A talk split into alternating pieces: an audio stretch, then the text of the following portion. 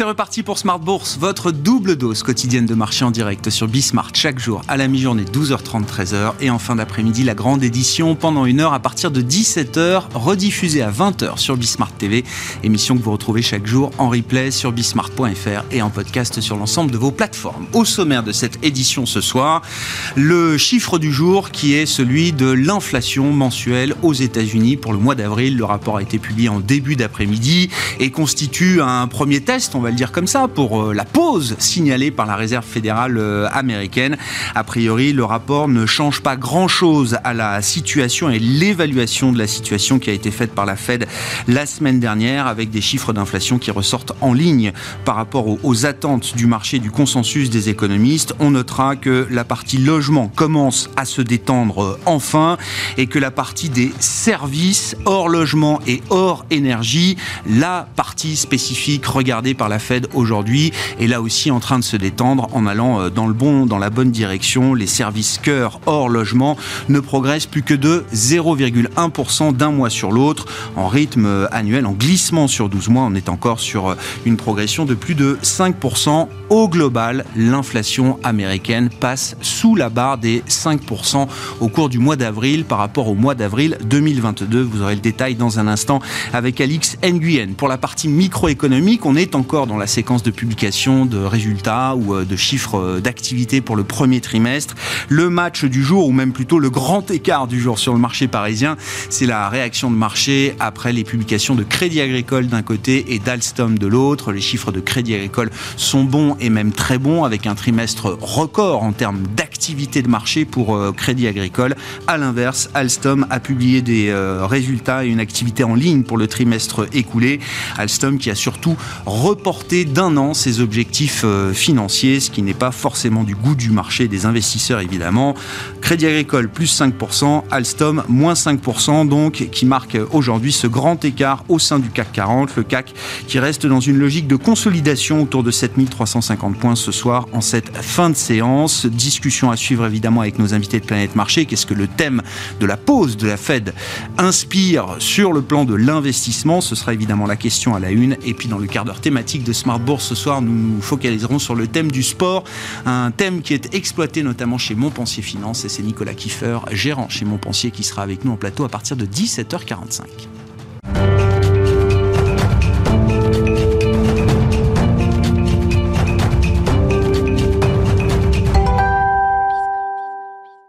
Mon ami, chaque soir en ouverture de Smart Bourse, c'est le résumé de la séance, les infos clés du jour. Sur les marchés avec vous, Alix Nguyen. Après un, un petit sursaut, le CAC 40 va finalement terminer cette séance dans le rouge après la publication du rapport mensuel sur l'inflation aux États-Unis. Et oui, l'inflation américaine continue de ralentir. Le taux d'inflation des biens et services n'a augmenté que de 4,9% sur un an en avril, après 5% en mars. C'est la première fois en deux ans qu'elle passe sous la barre de 5%.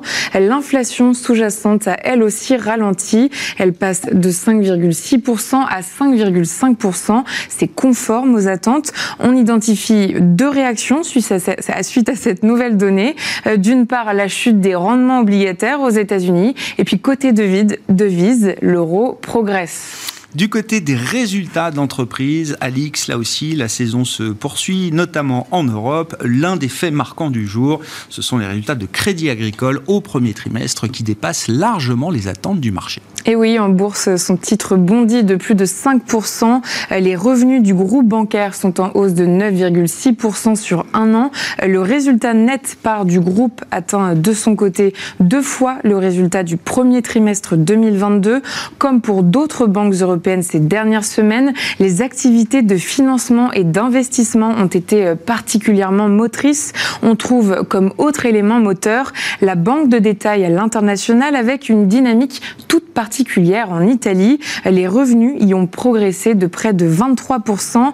L'Italie devient d'ailleurs le deuxième marché domestique de crédit agricole après la France. On retient enfin que la situation est moins favorable pour les caisses régionales. Dans le reste de l'actualité des entreprises, Renault n'exclut pas d'introduire en bourse sa division sportive alpine. À noter cependant qu'à l'occasion du sommet Future of the Car organisé par le Financial Times, Lucas Demeo a précisé qu'il ne le fera pas tant que la nouvelle gamme ne sera pas déployée. Et puis euh, côté américain, on retiendra aujourd'hui la dégringolade du titre Airbnb. Et oui, le marché aurait pu euh, se contenter euh, de se réjouir des réservations records au premier trimestre. Airbnb a vu son chiffre d'affaires bondi de, plus de 20%, mais il en est autrement et ce sont les perspectives d'Airbnb qui retiennent l'attention avec un ralentissement attendu de la croissance des réservations d'ici à l'été. Le nombre de nuitées sur la plateforme devrait croître à un rythme bien moindre qu'en 2022, sans compter que le prix moyen par jour devrait être légèrement inférieur à celui de l'année précédente, notamment à cause de l'inflation. Tendance, mon ami, chaque soir, en direct à 17h, les infos clés de marché avec Alix Nguyen dans Smart Bourse sur Bismart.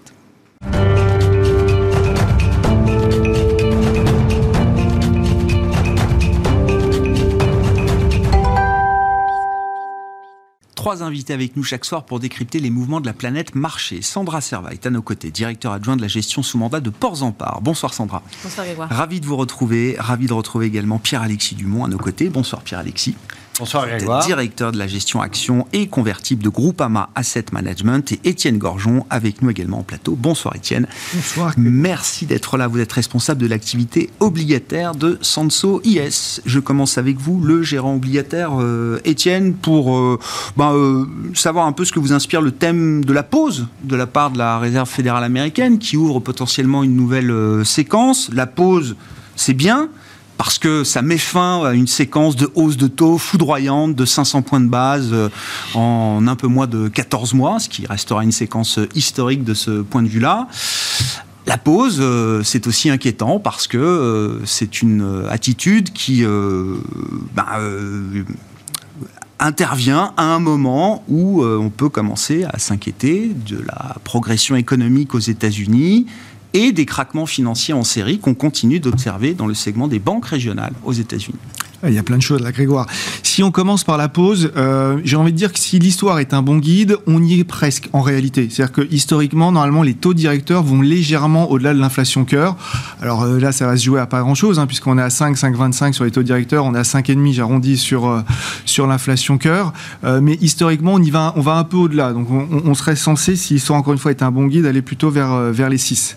Ça, c'est la première chose. La deuxième chose, c'est que la Réserve fédérale a dit pause, mais pas baisse de taux.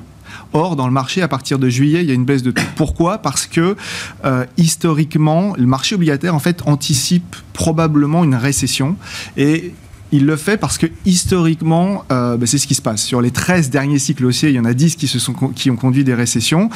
Euh, je rappellerai que si vous regardez les, les, les, cycles haussiers qui ont conduit une récession, entre la dernière hausse de taux et la première coupe, se passe 4 mois. Ça va très vite. Donc là, ça se passe vraiment très vite pour le marché. C'est qu'il se passerait 3 euh, mois à peine, puisque ça serait euh, à partir de, de, juillet-août. Ce qui est intéressant, c'est que dans ces baisses de taux ou, dans ces anticipations, il y a effectivement plusieurs choses. Des craintes d'inflation qui ne se matérialisent pas, en tout cas qu'on ne trouve pas euh, dans le marché du crédit, qu'on ne trouve pas dans le marché action, qu'on ne trouve pas dans, dans, la plupart des actifs risqués. Ça, c'est euh, le, le premier point. Et puis le second point, il y a, il y a le risque, c'est faillite bancaire qu'on retrouve, lui, pour le coup, euh, euh, dans cette baisse de taux. Qui semble jouer un rôle quand même dans la, la pause édictée, ou en tout cas la quasi-pause signalée par la Fed. Hein. Grégoire Sluss, mais oui, bien sûr, c'est le quart d'heure warolien de l'enquête réalisée auprès des senior loan officers aux États-Unis. Personne n'avait jamais entendu parler de cette enquête, on ne parle plus que de ça. Alors, il alors on parle plus que de ça, c'est le terme à la mode, enfin l'acronyme à la mode, et c'est vrai que, alors sur la partie crédit, on regardait ça historiquement, puisque c'était un indicateur avancé des défauts qui allaient arriver. Euh, là, ce qui est assez intéressant, c'est effectivement les banques, notamment euh, aux États-Unis, sont en train de réduire fortement la mmh. production de crédit. La Réserve fédérale met un accent particulier sur cet indicateur, qui est vrai est très souvent un bon indicateur d'une récession future. Ce qui est assez intéressant également, c'est que pour la première fois, on n'a pas une concomitance entre le marché du crédit et euh, le fait que le système bancaire américain souffre. Mhm. D'habitude, les spreads commencent à s'écarter et on a une restriction monétaire des deux côtés. Mhm. Et je pense qu'on n'a pas ça euh, sur les marchés en ce moment, pas que du crédit, mais également les marchés actions, simplement parce qu'en fait, on pensait qu'on était en quantitative tightening, on pensait qu'on était en réduction de liquidités, mais depuis le début de l'année, on est en réalité en quantitative easing. La Réserve fédérale a rajouté des liquidités pour stabiliser le système bancaire. La, Banque du Japon l'a fait également, la PBOC chinoise l'a fait. Enfin bref, il y a une concomitance d'actions des banques centrales qui, à mon avis, explique cette dichotomie. Et l'enjeu dans les prochaines semaines, c'est est-ce que, il y en a plusieurs, c'est euh, est-ce que euh, le marché donc marché action, le marché du crédit vont rejoindre ce que disent euh, ces indicateurs de contraction euh, euh, des envies de prêter dans, au, niveau des banques. Est-ce qu'on va commencer à voir la courbe des taux varier énormément quand elle, le 2-10 ans commence à, gigoter, si vous me permettez mmh, l'expression? C'est indicateur d'un fort, d'une forte pontification qui, en veut, qui veut souvent dire que c'est la fin de partie, on passe à la récession et on passe à un autre environnement. Et donc ça, c'est des choses qu'on ne sait pas encore et qui vont se dérouler devant nos yeux. Au passage, sur cet indicateur de liquidité des banques centrales, là, on est en train de repasser en dessous du zéro. Donc tout devrait se passer dans les prochains mois euh, avec peut-être un bon gros sell in May ou pas. Vous savez, vous spoilez déjà la fin. bah, Sandra, alors bah, je vous laisse la parole sur ce thème de, de la pause. Non, mais c'est, on voit bien qu'on est, le marché est un peu entre deux eaux, euh, effectivement, parce que encore une fois, on va parler peut-être des résultats d'entreprise, mais bon, euh, les résultats, euh, les niveaux de marge en tout cas sont encore solides. Il y a encore un flux de rachat d'actions sur les marchés actions. Enfin, il y a, aussi plein de raisons de pas quitter complètement le voyage tout de suite aujourd'hui, maintenant. Alors la pause, la dernière hausse puis pause, bon, c'était c'était global globalement attendu par le marché. Il n'y avait pas trop de suspense. On va passer la, batterie euh, de chiffres sur euh, le CPI, euh, les taux Fed Fund versus l'inflation Co. C'était globalement attendu. Moi, là où j'ai été un petit peu surprise, c'est plus sur le, ton de Powell. alors, je ne sais pas si c'est ma sensibilité propre ou pas, mais... ce, ce, scénario le plus probable, selon lui, étant justement d'arriver à vaincre l'inflation sans entraîner de récession ou de récession forte aux États-Unis. Euh, bah, j'ai envie d'y croire, en tout cas, je vais lui laisser le bénéfice du doute. En revanche, c'est vrai que le contexte est assez compliqué, particulier pour l'économie. Mm. On a, on en parlera peut-être, plafond de la dette.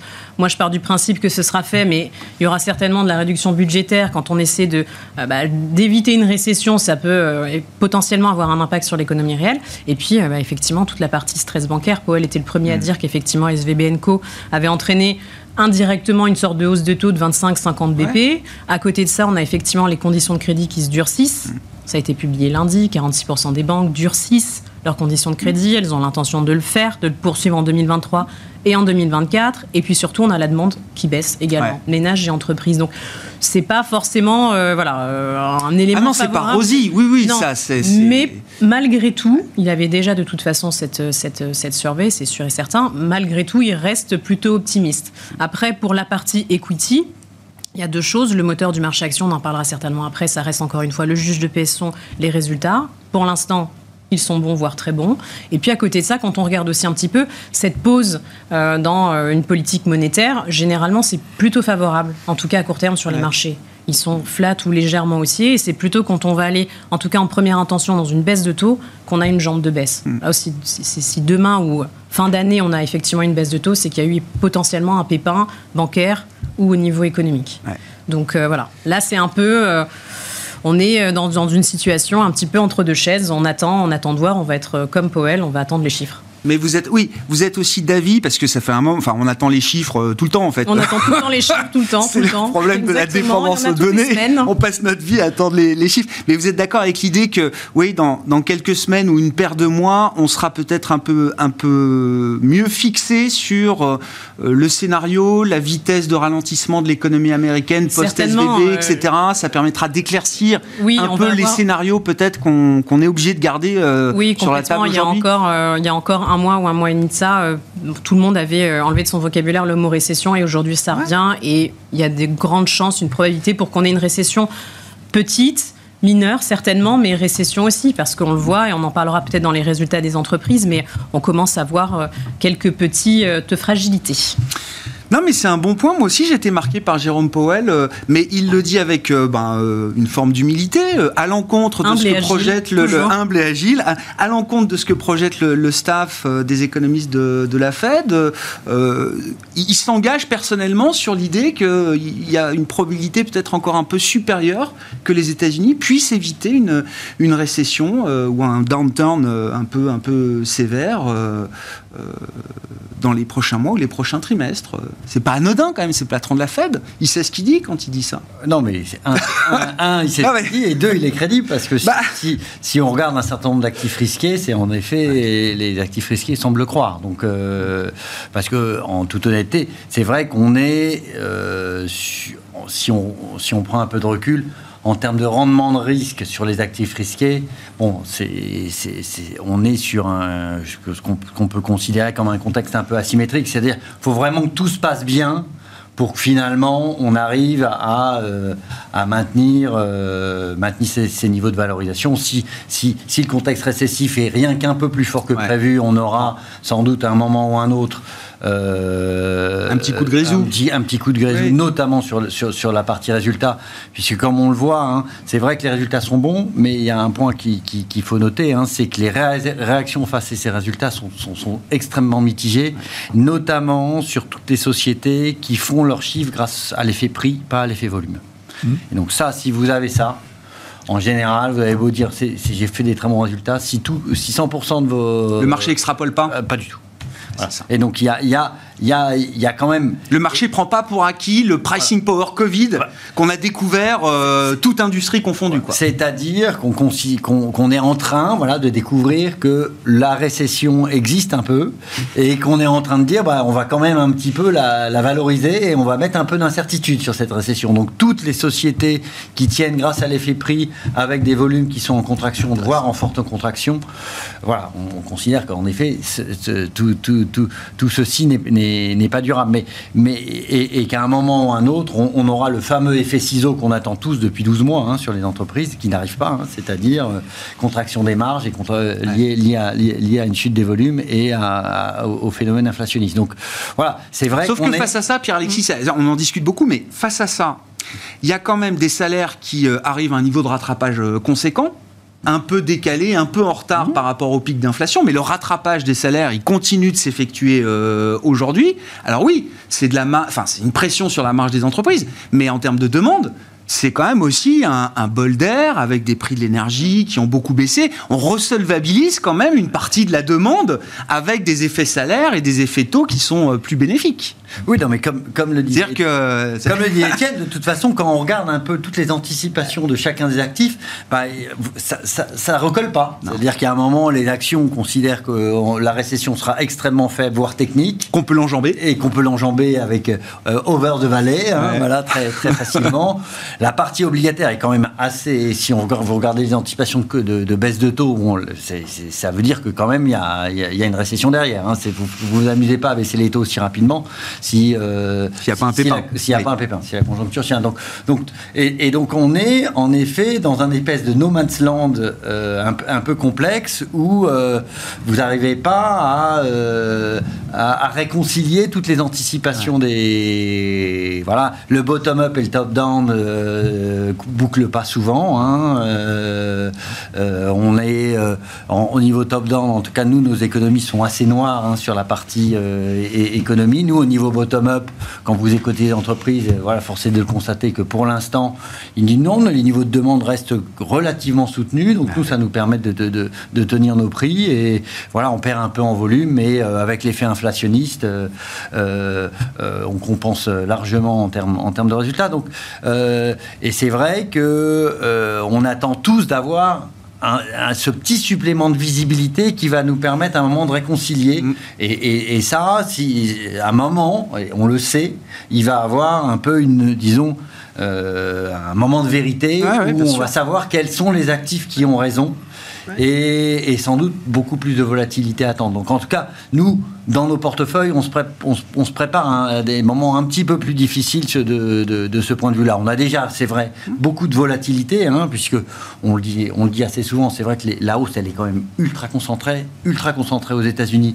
un peu moins concentrée en Europe, mais reste un phénomène de méga cap, hein, euh, principalement quand vous êtes dans le j'ai Ah des oui. gérants small cap dans mon équipe, ils sont pas dans Bah, Il y a le le monde, S&P hein, voilà. 5 et le Voilà. S&P 495. quoi. Voilà. C'est, euh, Euh, voilà, donc euh, eux, eux, eux, ils sont au marché baissier depuis un certain temps. hein, voilà. bah, les small caps. Euh, voilà, donc euh, et, et c'est vrai que euh, ce qu'on n'a pas, c'est que c'est l'effet concomitant où tous les segments économiques ont, ont tendance à, Ah ouais. à, à- à perdre, à- à- voilà, en, en phénomène récessif classique où vous perdez un moment des, des, bah, du, du pricing power, des volumes et autres. Là, il y a certains segments qui se comportent Ouais. très mal, mais d'autres qui se comportent bien. Et au final, via l'effet indice, euh, Ça si tient. vous avez des, ça tient, Ben oui. ça tient très bien. Ben oui. On est un peu into cinéaire, voilà, euh, si, si je voulais dire. Ouais. Voilà, et on, on- on- voilà. Après, moi, je, je- que force est de constater que nous, on avait des visions prudentes et pour l'instant, on s'est trompé et que euh, les sociétés, notamment, affichent une résilience qui est C'est exceptionnelle. ça qui est compliqué. Ouais. C'est que la prudence est Mm. plus que légitime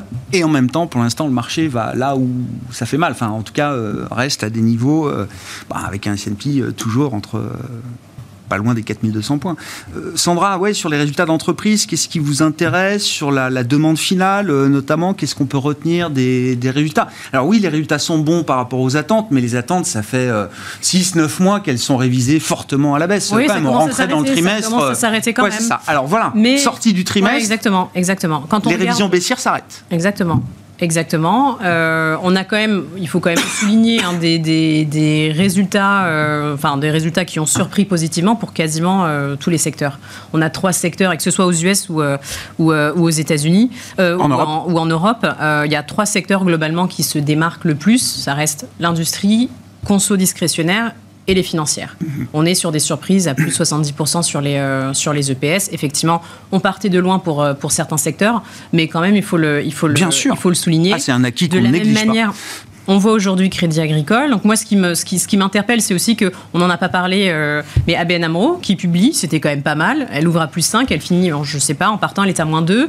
Donc euh, voilà, c'est aussi une certaine asymétrie dans euh, Ouais. la réaction de marché. Effectivement, la sanction négative est plus importante en valeur absolue que la sanction, la sanction positive. Aux États-Unis, les 4400 et quelques banques ont quasiment publié. Sur les 4000 et quelques, il n'y a que 5% de banques qui affichent des pertes au premier trimestre. Donc dans l'autre sens, 95% sont profitables, avec euh, des résultats euh, qui au premier trimestre 2023 sont en hausse de 30%. Mm. Là aussi, c'est quand même assez significatif. Alors effectivement, il y a tout ce stress autour, mais elles sont quand même en tout cas profitables encore au premier trimestre. Je regardais un petit peu les grands messages, euh, essayer de me faire, euh, il n'y a que 60-70% des entreprises qui ont publié, mais un petit peu les, les grands messages communs, euh, que ce soit entreprises euh, européennes ou, américaines. Déjà au niveau des mix géographiques, euh, on se rend compte que la zone euro, en termes de, de volume de consommation, tient bien. On commence à voir aux US une normalisation et la Chine, c'est mixte. La partie euh, conso, euh, effectivement, elle est booming. hein, Il n'y a, y a pas de- il y a pas de suspense. Toute la partie industrielle, alors il y a l'effet de base. hein, sur la conso, on partait de pratiquement zéro en, Bah oui, la- la- depuis trois ans. L'industrie, ça revient, mais ça revient doucement. Bon exemple, Schneider Electric. Ouais. Euh, sur le premier trimestre, la Chine, bon voilà, c'est balbutiant légèrement haussier. Et en revanche, le mois d'avril, a priori, d'après le management, il cartonne. Donc on a déjà ça. Effectivement, comme ce qui a été dit, la croissance pour l'instant est effectivement tirée par du prix. Les volumes sont flat, légèrement baissiers aussi, c'est l'épaisseur du trait. On parle plus du tout de hausse de prix à venir. Ça y est, c'est plus forcément d'actualité. On parle plus non plus de problème de, de chaîne d'approvisionnement. Donc là aussi, le problème a l'air d'être plutôt réglé. Et puis les marges, puisqu'effectivement, c'était le grand sujet, c'est le carburant euh, des marchés actions, hein, de toute manière. hein. Révision des BPA, tirée essentiellement par les marges, mais elles se tiennent. Elles se tiennent aussi en Europe. Et aux US, on a une légère normalisation, mais on reste au-delà des, euh, des moyennes historiques. Donc pour l'instant, encore une fois, elles tiennent. Et la question, la dernière fois qu'on s'était vu sur ce plateau, c'était de se dire est-ce que les marges et la profitabilité des entreprises est pérenne à partir du moment aujourd'hui où on ne pourra plus augmenter les prix Il y a d'autres façons de le faire. Alors bien évidemment, augmenter les prix, c'est rapide, c'est- on le voit tout de suite dans les chiffres, il n'y a, pas de- y a pas de sujet. Mais il y a d'autres choses. On prend quelques, quelques exemples. Il y a euh, la stratégie de volume, euh, gain de part de marché, slash économie d'échelle. On prend le match euh, L'Oréal et Estée Lauder. Ça fait un an que L'Oréal grignote des parts de marché à Estée Lauder. Et la marge s'en tire plutôt bien. Mm. on a la partie mix produit, très bon exemple. Vous en avez beaucoup parlé, notamment le secteur auto. Donc, il y a eu une opportunité avec cette offre qui était insuffisante. Aujourd'hui, on a des secteurs, notamment des entreprises, Mercedes pour pas la citer, qui va rester sur le segment premium plus ben plus. Ben Mercedes versus, enfin Mercedes ou Ferrari versus Stellantis voilà, le parcours euh, ni boursier euh, ni opérationnel euh, n'est le même. Et puis après, il y a d'autres ovnis un peu extraterrestres. Je vais prendre le cas de, Walmart. Ça fait 6-8 mois qu'on commence à avoir des pressions baissières dans le secteur de l'agro. Le premier à tirer, ça a été eux en se disant on va commencer à baisser les prix pour gagner des parts de marché. Mmh. Et ils ont emboîté le pas. enfin, il y a à peu près un mois, ils ont annoncé un énorme plan on l'a vu dans les cours d'SES, puisque finalement ce, contrat a été signé, mais c'est à objectif 2026, 65% des magasins seront automatisés. Alors il va y avoir certes un peu de licenciement, meilleure gestion des stocks, ils ferment les magasins rentables. Et les marges retiennent, alors que les marges dans le secteur de l'agro, c'est pas euh, les, voilà, les plus importantes. Mm. Donc il y a d'autres façons de le faire. Ce sera certainement plus lent, mais euh, je suis pas certaine que toutes les entreprises aient des marges à risque. Ah non, non, mais très intéressant. Euh, je reviens avec vous, Étienne, quand même sur le, sur le sujet du, du stress bancaire. Donc, le SLOOS qui nous indique effectivement le Credit Impulse. Enfin, tous ces, tous ces éléments d'ailleurs étaient euh, en place avant le choc SVB et n'ont fait que s'accroître depuis le, le, choc SVB. Ma question, c'est euh, on constate bien qu'on est quand même dans un, un, schéma de défaillance en série. Alors, ça va très vite. Il y a une défaillance et une résolution quasiment de manière concomitante. Hein, la les autorités de, régulation sont très actives et, très euh, rapides sur, euh, sur ces différents cas. Euh, néanmoins, se pose la question de la série, des réactions en chaîne. Et est-ce que ça peut rester gérable, contrôlé? Est-ce que ça reste US spécifique? Et à quoi on pense quand on se dit qu'à un moment, il faudra peut-être un coup de circuit un peu global pour arrêter le phénomène de domino? Alors, ouais, deux ou trois sujets. Premièrement, autour de cette table, on avait déjà débattu ensemble sur euh, est-ce que, la, est que la Réserve fédérale, mais la BCE également, vont pas se retrouver un moment à gérer entre stabilité financière et gestion de l'inflation. Euh, moi, j'ai toujours pensé qu'à un moment, il devrait lâcher sur un des deux, et si un des deux devait lâcher, je pense que c'est plutôt sur l'inflation qui lâcherait, euh, notamment si elle devait passer en dessous des 5, ce qui n'est ce qui, ce qui pas encore le cas.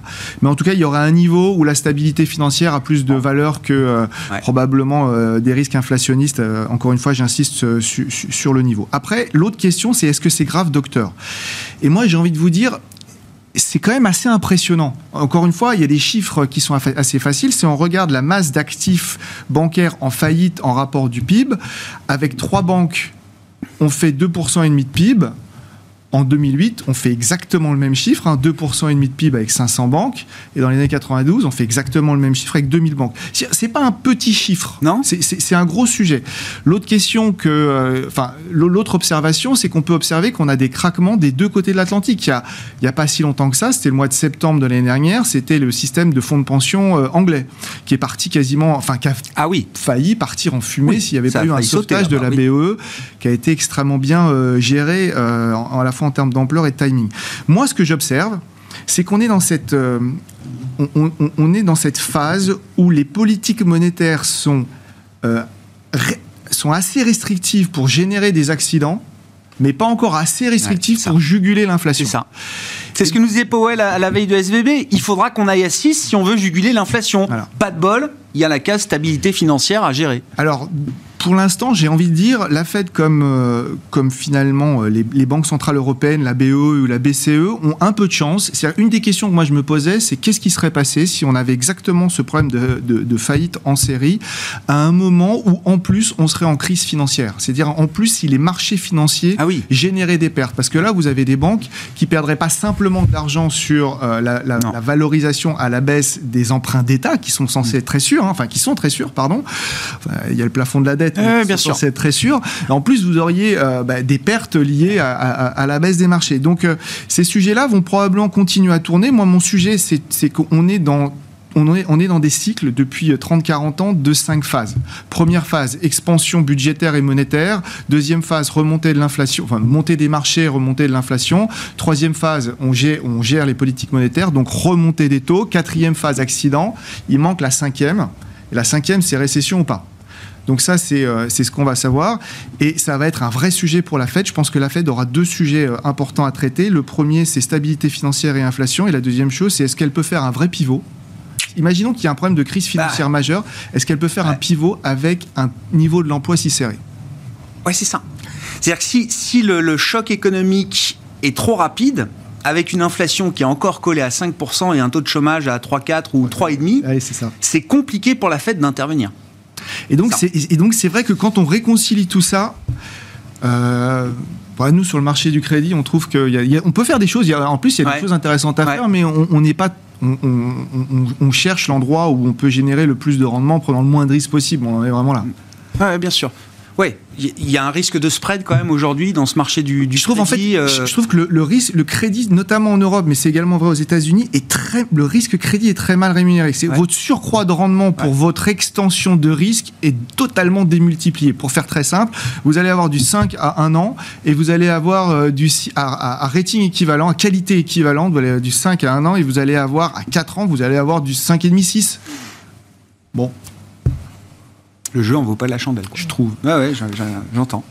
Euh, Bon, sur cette séquence, encore une fois, euh, comment on gère ça dans les, portefeuilles Et c'est compliqué parce qu'il n'y a pas qu'un scénario sur la table, il n'y en a pas que deux, il y en a même peut-être plusieurs, euh, justement. Euh, Pierre-Alexis, vous le disiez tout à l'heure, toutes les classes d'actifs n'envoient pas les mêmes signaux. Il y a quand même encore des, forces de soutien en présence. On l'a pas évoqué, mais les rachats d'actions aux États-Unis, on est encore sur un rythme annuel de, proche de 1000 milliards. On peut dire que des instituts ont sorti 100 milliards d'euros des actions américaines, mais en face de ça, il y a Apple, c'est 90 milliards, et l'ensemble des corporates américains vont racheter 900 000 milliards peut-être euh, cette année d'actions américaines. Ah, sur la partie rachat d'actions, clairement, c'est reparti à la hausse depuis ah 2023. On n'est plus à 1000 milliards, on est, on est à 1200. Voire sur, annualisé là sur 2023 On devrait avoir euh, atteint 1300. Et en Europe, on était à 350. On, va, on, flirtera sans doute avec 350, alors que historiquement, c'est plutôt 100. Donc, euh, et c'est vrai que c'est un, un, autre thème sur la, la, partie publication, c'est l'axe très fort mis sur tout ce qui est retour à l'actionnaire. Alors, c'est vrai que c'est très concentré sur certains secteurs, certains types de valeurs, donc des valeurs très matures, un méga cap très mature avec des gros cash flows. Voilà, mais, et, ça, c'est une protection, ça? On a envie de s'abriter derrière ces entreprises euh bah, On parlait du crédit, c'est vrai que c'est une. Et, c'est sans doute pour ça d'ailleurs que la prime de risque crédit-action, elle n'est elle est, elle est pas, elle, est pas très attractive vis-à-vis des actions. C'est en termes de flux, vous avez vraiment une différence qui est colossale entre les flux actions et les flux taux. les flux taux, normalement, on devrait avoir un quantitative tightening. Alors, il, puis je prends un peu de temps. Hein. c'est bumpy. c'est bumpy. Et par contre, sur les actions, tous les ans, en plus, on n'a pas, de, on pas de primaire, hein. donc tous les ans, vous avez le nombre de titres en circulation qui ne fait que baisser. Donc, toute chose égale par ailleurs, vous avez un effet euh, euh, euh, bouchon hein, qui fait que bah, ça monte. voilà, vous avez. c'est ça, c'est clair. Et ça, Il y a moins de papier en circulation. Voilà, donc ça, c'est un, point, c'est un point clé qu'il qui, faut avoir en tête et, et nous, qui nous, voilà, qui, qui nous fait penser que si on on n'a pas des points de rupture parce que les actions ça, ça fonctionne. C'est d'ailleurs pareil pour le crédit en point de rupture. C'est-à-dire que jusque là tout va bien et puis à un moment il y a une rupture. 10, vous pouvez avoir un, choc externe. Le plafond de la dette peut en être un par exemple qui fera que ah oui bah, contexte récessif ah oui mais bon là la récession elle va être plus forte que prévu. Et là tout d'un coup ça décroche. on, prend ça décroche. Et je voilà et c'est vrai que voilà c'est on a on a un certain nombre d'indicateurs qui, qui, font penser que c'est un risque qu'il ne faut absolument pas euh, euh, sous-estimer euh, voilà, une, hausse très concentrée, euh, des, indicateurs qui sont un peu euh, dans tous les sens, des, anticipations de marché qui sont un peu divergentes. Tout ça, en général, voilà, peut, peut, créer des volatilités importantes. Donc, c'est vrai qu'aujourd'hui, on a envie de se préparer pour des moments plus difficiles. Voilà. Tout, mais on veut rester un peu diversifié. Alors, tout simplement, pourquoi? Parce que, et voilà, le, cash, bah, dans, des, dans, des, dans des mondes inflationnistes, ça coûte cher. Et donc on peut pas, euh, voilà, si on reste dans un monde inflationniste, avoir du cash, il faut pas avoir de cash, il faut être investi. Voilà, enfin, il y a du cash rémunéré aujourd'hui. Euh. Oui, mais il est rémunéré euh, faiblement par rapport à l'inflation. Donc il y a un moment ou un autre, voilà, les positions d'attentisme, quand vous êtes dans des, des mondes de déflation, bah, vous, avez du cash. voilà. Là, voilà, il se dévalorise voilà, en général. Voilà, et, donc, c'est, je pense que c'est ça, à garder en tête. Donc, nous, on va dire, on se prépare en effet à des moments plus difficiles, mais on reste sur des volontés de diversification. Alors, comment on se diversifie? Tout comme, tout comme on agit sur les marges de façon différente, on peut diversifier de façon plein de façons sur les actions. Bon, la partie sectorielle, évidemment, mais ça, c'est classique. On peut diffuser à l'intérieur des secteurs. On voit quand même dans certains secteurs des vraies divergences de performance opérationnelle. Hein. Sandra le citait tout à l'heure, mais L'Oréal, Estée Lauder, c'est. moi, je, ne suis pas les Estée Lauder, je suis L'Oréal, mais ça a perdu quoi 20% euh, Estée Lauder sur la publication? Enfin, je veux dire, euh, quand on écoutait le message de, de, baisse de, guidance, quand. Mais ouais, euh, on écoutait le message de L'Oréal, c'est quand même presque un duopole, quoi, aujourd'hui. Ouais, mais depuis 6-8 mois, en suivant bien L'Oréal, elle gagnait des parts de marché. Et, donc, on pouvait se dire que Estée Lauder, dans le même secteur, était. Mais vous avez le luxe, alors personne, non, parce que nous, on a le luxe français mais dans le luxe italien, il n'y a pas que euh, voilà, il a pas que des grands succès. Vous avez une Brunello Cucinelli qui se débrouille très bien, mais à l'inverse, euh, Ferragamo euh, et d'autres marques sont, sont, sont, en souffrance. Et c'est vrai que là, aujourd'hui, nous, ce qu'on constate quand même, c'est que vous avez un retour de l'effet taille, notamment via la diversification des zones, via la façon de pouvoir arbitrer vos, vos, votre demande plus facilement, qui est quand même très significatif et qui va rester très significatif tant qu'on restera dans cette, dans, dans, un, peu dans ce no man's land où on a un, contexte récessif sans trop l'avoir, euh, un durcissement des, des, conditions. Donc voilà, on, on, essaie de se protéger comme ça. On, se, on essaie de se protéger aussi via des sociétés qui ont tendance à racheter des titres. Donc ça, ça vous apporte un peu de visibilité. Mais c'est vrai que, comme on le disait, voilà, on, on, a un peu de mal à acheter de la duration, de la duration sur les actions parce qu'on manque de visibilité. Donc on va avoir tendance à, à avoir des, des sociétés voilà, qui, qui, qui, qui, qui protègent euh, sur ça, ou des sociétés à l'inverse, qui sont dans des phénomènes un peu de, de, restructuration, qui ont des dynamiques propres qui pourraient faire que, euh, que, euh, que c'est que, que, que la... une situation spéciale. une situation un peu spéciale, voilà, c'est évident. Mais, voilà, mais toujours en, en, gardant cette volonté de diversification, et après on peut aussi diversifier géographiquement. Les émergents nous semblent potentiellement une idée voilà, c'est des diversification. Ouais. Ah oui, parce que vous avez les des différences hors Chine ou euh, les émergents avec la Chine? Oh, Je pense que des émergents avec la Chine. De toute façon, c'est quand même un, déterminant principe euh, essentiel. C'est-à-dire, vous avez des, des divergences de disons de, de, contexte financier et de contexte euh, économique, voilà, qui sont intéressants et, hmm. et c'est un facteur de diversification. Vous pouvez aussi avoir le Japon en diversification, ah, oui. qui est intéressant.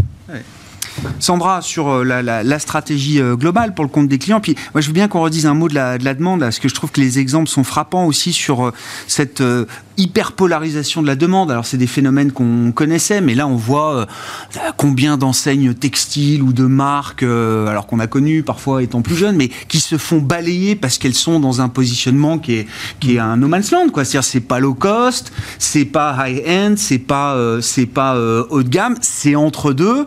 Les consommateurs s'y retrouvent plus du tout. Et à l'inverse, on a une demande pour du haut de gamme qui va bien au-delà des produits de luxe euh, habituels, que ce soit des sacs à main ou des montres, mm. euh, etc. Le là, purchase. Euh, oui, mais je disais, dans l'industrie aérienne, les patrons des grandes compagnies, Ben Smith chez Air France, chez Lufthansa, chez le Delta Airlines, ils n'en croient pas leurs yeux. La reprise du trafic First Business mm. est plus rapide, plus intense que la reprise du, la reprise du trafic normal. mais enfin, c'est le monde à l'envers pour eux. Et ils sont en train de se demander s'il n'y a pas quelque chose de structurel. cest que, alors que toutes les années précédentes, on était tiré par le low cost, on enlevait des sièges business first dans tous les avions au fur et à mesure, il n'y avait plus que deux rangées. Maintenant, ils sont en train de se dire, mince, il faut en remettre. Parce que là, c'est un segment qui va peut-être rester. Oui, complètement. Je trouve ça hallucinant. Je ne sais pas si la, dynamique euh, va se poursuivre. En tout cas, moi, ça me conforte dans euh, nos choix qu'on fait sur justement ces entreprises qui ont pris euh, une stratégie de, de, de produits premium. Mais on sent que dans des boîtes comme ça, c'est des virages stratégiques qu'ils n'avaient absolument pas anticipés il y a quelques années. Euh, bah, quand les volumes commencent à être à risque, euh, on se pose la question de comment justement aussi maintenir ses marges. Donc effectivement, c'est, euh, ça va en tout cas dans, dans ce sens-là. Si je reviens juste au, portefeuille, je m'inscris complètement avec les, propos précédents. Je pense qu'on doit avoir les mêmes portefeuilles. a priori, on est investi tout pareil. Ça, si Mais, tout le monde a les mêmes portefeuilles, c'est, pas bon signe. C'est, pas bon signe. Alors bon, il y a peut-être quelques, quelques, quelques différences. Croisons les doigts. Non, non, mais effectivement, on n'est pas dans la du, du sell in May, go away, oui, on est plutôt prudent, mais on reste investi. Mm. encore une fois, la diversification, portefeuille équilibré, voilà, pas forcément de trop gros paris sectoriels, de, paris, même en termes de facteurs, même en termes de taille. ce qui est paradoxal, c'est que les marchés montent, mais c'est 10-15 valeurs effectivement qui, qui, qui tirent le marché. Et c'est les ultra big cap. Euh, donc, effectivement, pour nous, euh, les, les, small et mid cap, euh, ça reste bah, nos bébés, notre, notre, notre, notre cœur de, de, business. Mais en revanche, voilà, on n'est pas forcément. Enfin, le timing actuellement n'est pas le meilleur. quand on regarde en termes de participation, on screen à peu près 2000 valeurs, 1500 européennes, 500, 500 américaines. Et quand on regarde la participation, donc les valeurs qui sont en hmm. tendance haussière, on doit être allé sur les small et mid. Et encore, j'ai pris une fourchette assez grosse sur les mid. On doit être à 20-25% de participation haussière quand on passe du simple au double sur, euh, sur, les, voilà, sur les capis au-delà de, au -delà de 20 milliards. Hmm. Donc euh, effectivement, pour l'instant, il faut être pragmatique. Et euh, pour l'instant, encore une fois, les marchés ne baissent pas, on reste investi. On se pose la question pas sur le combien, mais sur le comment.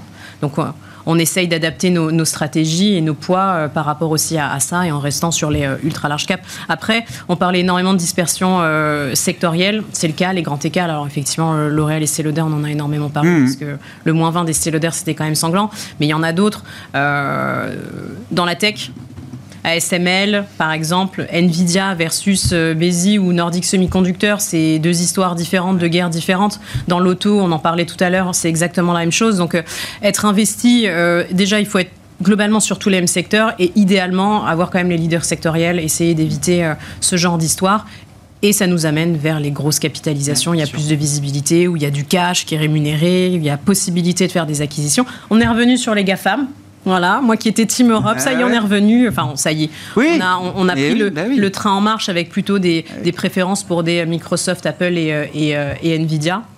Mais euh, voilà, on y, va, on y va progressivement. Et encore une fois, tant que le marché tient, mm. on reste pragmatique et on essaiera d'être un maximum agile si on devait avoir des, des signaux de retournement.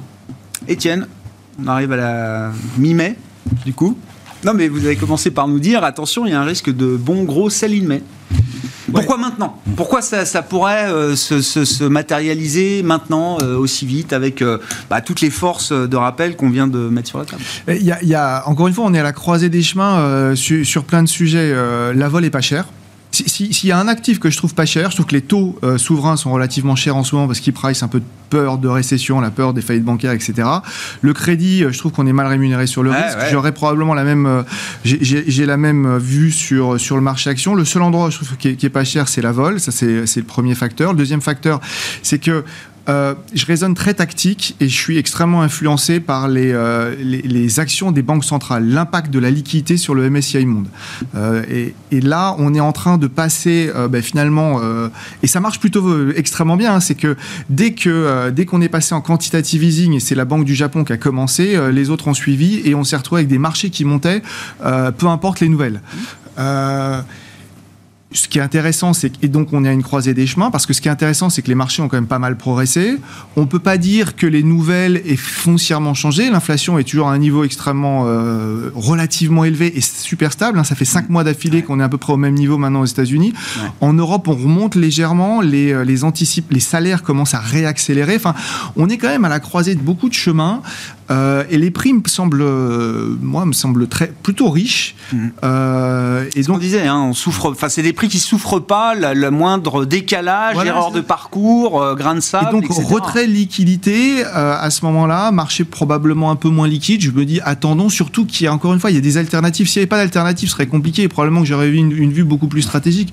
Mais moi, ça me dérange pas d'attendre quelques mois sur du à du 5-6 en attendant de trouver une autre une autre belle affaire. Est-ce que vous avez envie d'acheter un T-bills euh, un mois aux États-Unis qui doit, euh, je sais pas, offrir un rendement de 5,5% Alors c'est une bonne. Si je vous pose la question, c'est parce que ça tombe au moment du plafond de la dette, et je crois que c'est Bill Gross qui a dit euh, le, roi des obligations, ancien roi des obligations. il a dit il faut y aller. Ouais, alors je, au fond de moi, je pense qu'il faut y aller. Simplement, j'observerai, j'observerai deux ou trois choses. La première, c'est que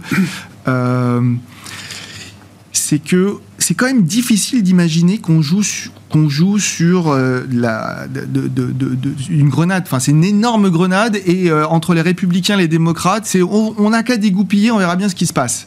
C'est pas comme ça qu'on raisonne. La dernière fois qu'ils ont joué à ça, faut, faut quand même pas oublier que ça s'est résolu deux jours avant une faillite potentielle. Ça, c'était en 2011. Ce que j'observe depuis, c'est que euh, les discussions sont très fortement polarisées entre les deux partis et particulièrement à l'intérieur du, du, euh, du, parti républicain. Après, ce que j'observe également, et c'est pour ça que j'aurais tendance moi à dire oui, euh, probablement qu'il faut y aller, c'est qu'il y a quand même un garde-fou qui sont ceux qui financent les républicains. Le, le, vrai sujet, je pense, c'est les républicains. Ah. Et ceux qui financent les républicains, donc les belles grandes boîtes américaines, les grands donateurs, comme on les appelle. Les coques industries, qui vont leur dire, oui. vous, vous, jouez pas avec euh, toute l'économie américaine, il y a un moment, il faut trouver une solution.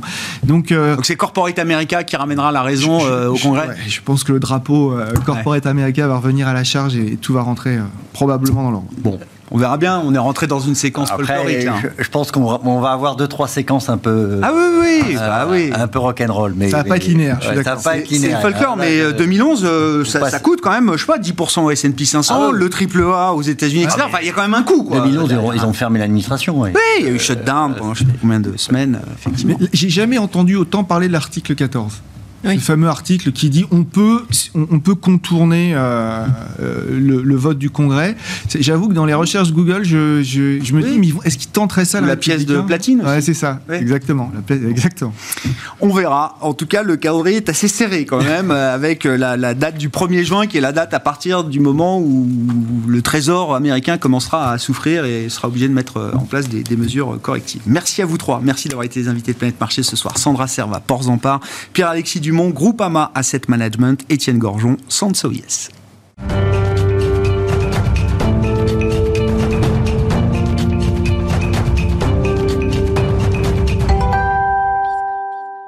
Le thème ce soir nous amène à nous intéresser au monde du sport. C'est un thème de marché, bien sûr, qui est opéré notamment chez Montpensier Finance par Nicolas Kiffer, gérant chez Montpensier, qui est à mes côtés en plateau ce soir. Bonsoir Nicolas. Bonsoir Grégoire. Merci d'être là. Vous gérez effectivement le fonds thématique sport chez, chez Montpensier Finance. Euh, L'occasion notamment, euh, pendant cette période de résultats d'entreprise, d'y de, de, voir un peu plus clair justement sur les messages des entreprises de cet univers du sport. On peut peut-être redéfinir votre, votre univers d'investissement autour du sport, euh, Nicolas, et quels sont les grands messages que vous en apportez, les résultats des entreprises emblématiques de cet euh, univers du sport à l'issue du premier trimestre alors, ce que, je répète souvent, c'est, euh, j'ai l'occasion sur ce plateau de, le faire, c'est que le monde du sport, l'univers investissable du sport est bien plus large et profond qu'on ne le pense. On l'estime à 4 000 milliards de dollars dans le monde, avec euh, des taux de croissance qui sont près de 8, 8% 7-8% sur les, prochaines années. Donc c'est quand même deux fois le, PIB mondial. Et dans notre définition, donc on investit uniquement dans des sociétés euh, extrêmement pures, très exposées à la thématique. Et dans notre univers, on a euh, pas uniquement les équipementiers sportifs, qui représentent évidemment un, un, une partie assez large de, notre univers investissable, mais également tout ce qui est pratique sportive, donc les clubs de sport, les domaines skiables, la nutrition sportive et les activités de plein air. Mmh. Et on a une troisième, un troisième segment qui est euh, également très important, qui est le sport professionnel. Quand les deux premiers, l'équipementier et le, le, euh, le, tout ce qui est pratique sportive, c'est plus sur le sport amateur.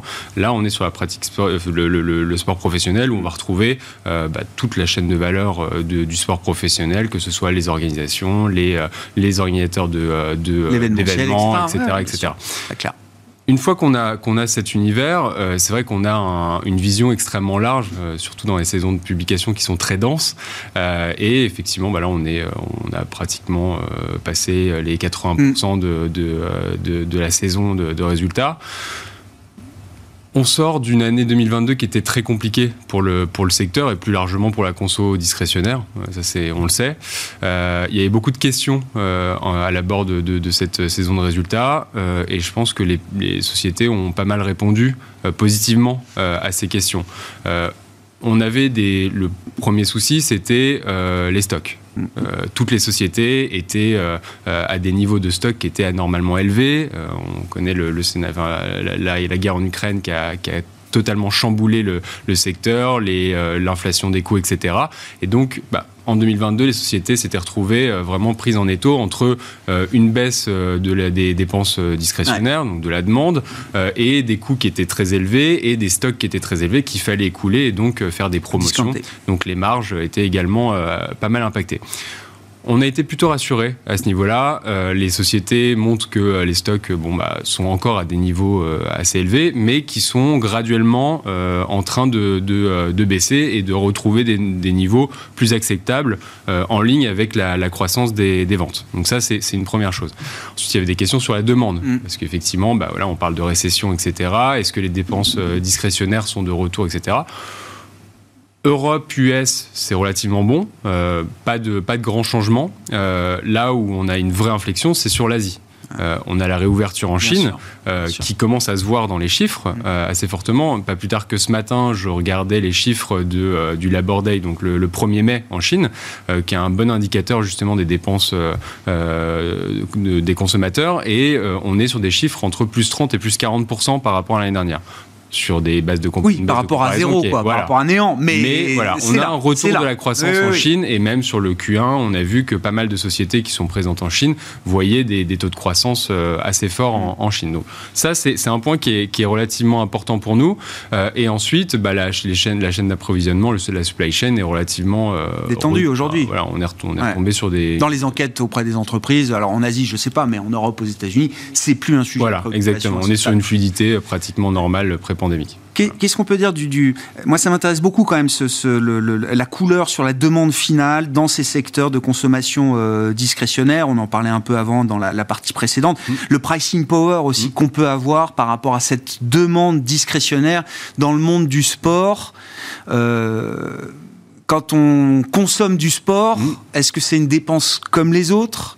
Euh, Il y a un phénomène de, de, de comment dire oui, d'addiction euh, au sport, on peut le dire comme ça, euh, Nicolas. En tout cas, le, bien-être, c'est quelque chose d'important aujourd'hui dans l'équilibre de vie de sociétés euh, occidentales développées. Exactement. c'est pas une consommation discrétionnaire comme les autres. Alors, on retrouve, c'est pas du luxe. On retrouve beaucoup de, par exemple, de, de, de, de codes euh, du luxe euh, dans la, la, la, les moyens de communication, les moyens de distribution, etc. On voit que les marques sont de plus en plus euh, direct to consumer, donc en gros maîtrisent la, totalité de la distribution, etc. on a aussi des collaborations avec des designers, etc., des éditions limitées, etc. Donc ça, c'est vraiment quelque chose qu'on va retrouver dans, chez les marques de luxe. en revanche, il y a vraiment une grande disparité dans les acteurs euh, de ce secteur. Si je me concentre sur les équipementiers sportifs mm. uniquement, on va avoir trois grandes catégories euh, d'acteurs. On va avoir les acteurs euh, historiques, les leaders, qui n'ont jamais arrêté d'innover, de, proposer des, des, des, produits de design, technologique, etc. On a une sorte de ventre mou, si je puis dire, d'acteurs historiques qui, n'ont, bah, qui ont raté le coche sur l'innovation, qui ont arrêté d'investir là où il fallait pas.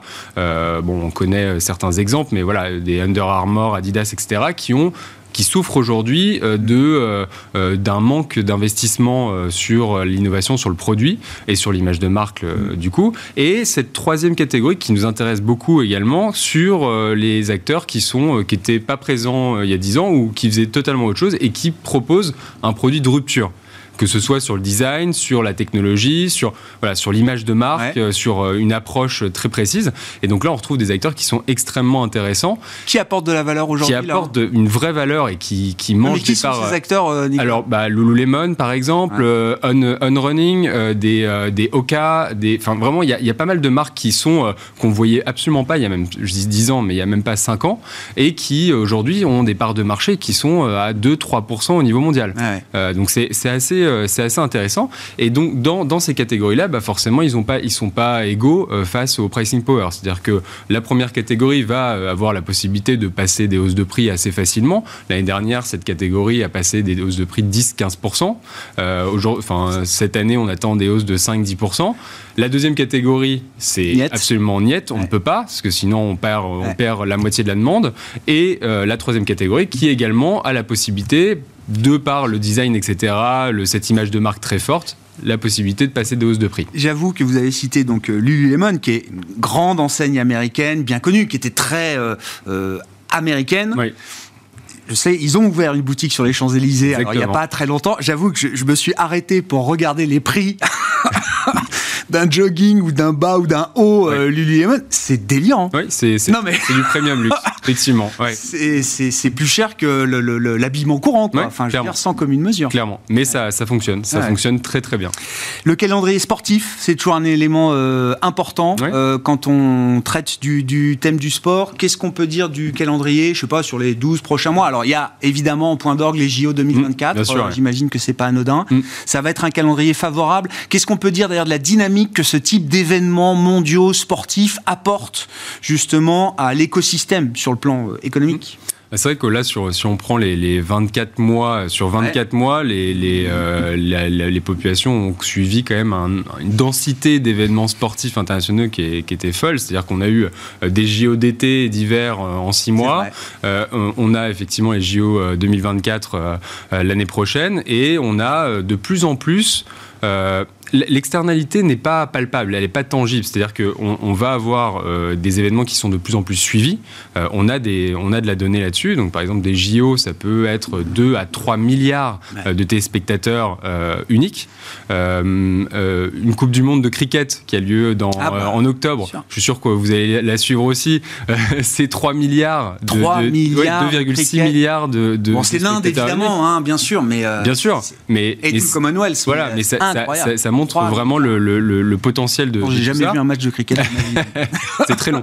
Euh, et, euh, et la Coupe du Monde de rugby, par exemple, qui a lieu en France, là, bientôt en septembre, euh, qui peut euh, rassembler euh, 800, 900 millions de, de spectateurs. Donc c'est vraiment, c'est quelque chose d'important. Après, les externalités, bah, ça peut être les inscriptions en club qui explosent. Et ça ruisselle qui forcément. euh, Oui. Désolé pour le terme. hein, Oui, bien sûr, bien sûr, ça ruisselle et c'est l'occasion aussi pour les principales marques euh, bah, de, de, pro- de, de montrer leur supériorité, de montrer leurs dernières innovations, etc. Donc ça nourrit ce cycle d'innovation, donc ce qui, est, ce qui est vraiment intéressant pour le coup.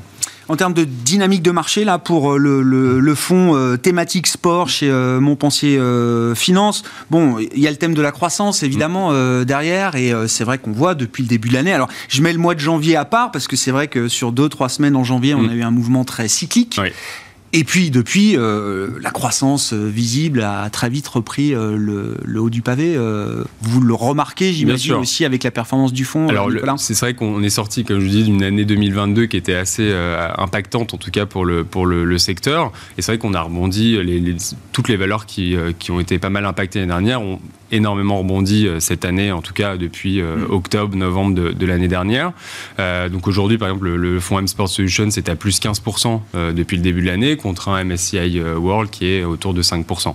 Donc ça montre vraiment voilà, le, le retour de, de ces valeurs-là. Et on pense vraiment que ça va continuer, qu'on est, euh, on est persuadé que ces sociétés ont encore beaucoup de potentiel, euh, surtout euh, quand on, on voit les discours des, des, des sociétés pendant les résultats. Donc non, je pense qu'il y, a- il y a du potentiel. Au niveau des, des valorisations, ça reste très correct. C'est quoi la, la valo du fonds à peu près, Nicolas On, on va être sur une prime de euh, 20% par rapport, de, par rapport au marché. Donc c'est pas, c'est pas quelque, chose, quelque chose qui est, euh, qui est extrêmement euh, euh, violent. Et en face de ça, on a une croissance des, des, des BPA, qui est des, des bénéfices qui sont deux, qui est deux, trois fois supérieure à celle, À du, celle du du- marché. Donc voilà, c'est c'est notre mesure. Merci beaucoup euh, Nicolas. Merci d'être venu euh, nous parler sport comme euh, régulièrement on alterne entre sport et climat. Les deux thèmes sont passionnants évidemment. Nicolas Kiefer, gérant chez Montpensier Finance, notamment du thème sport. Merci d'avoir été avec nous dans le quart d'heure thématique de Smart Bourse ce soir. Ainsi se termine cette émission. On se retrouve demain à 12h30 en direct sur Bismart.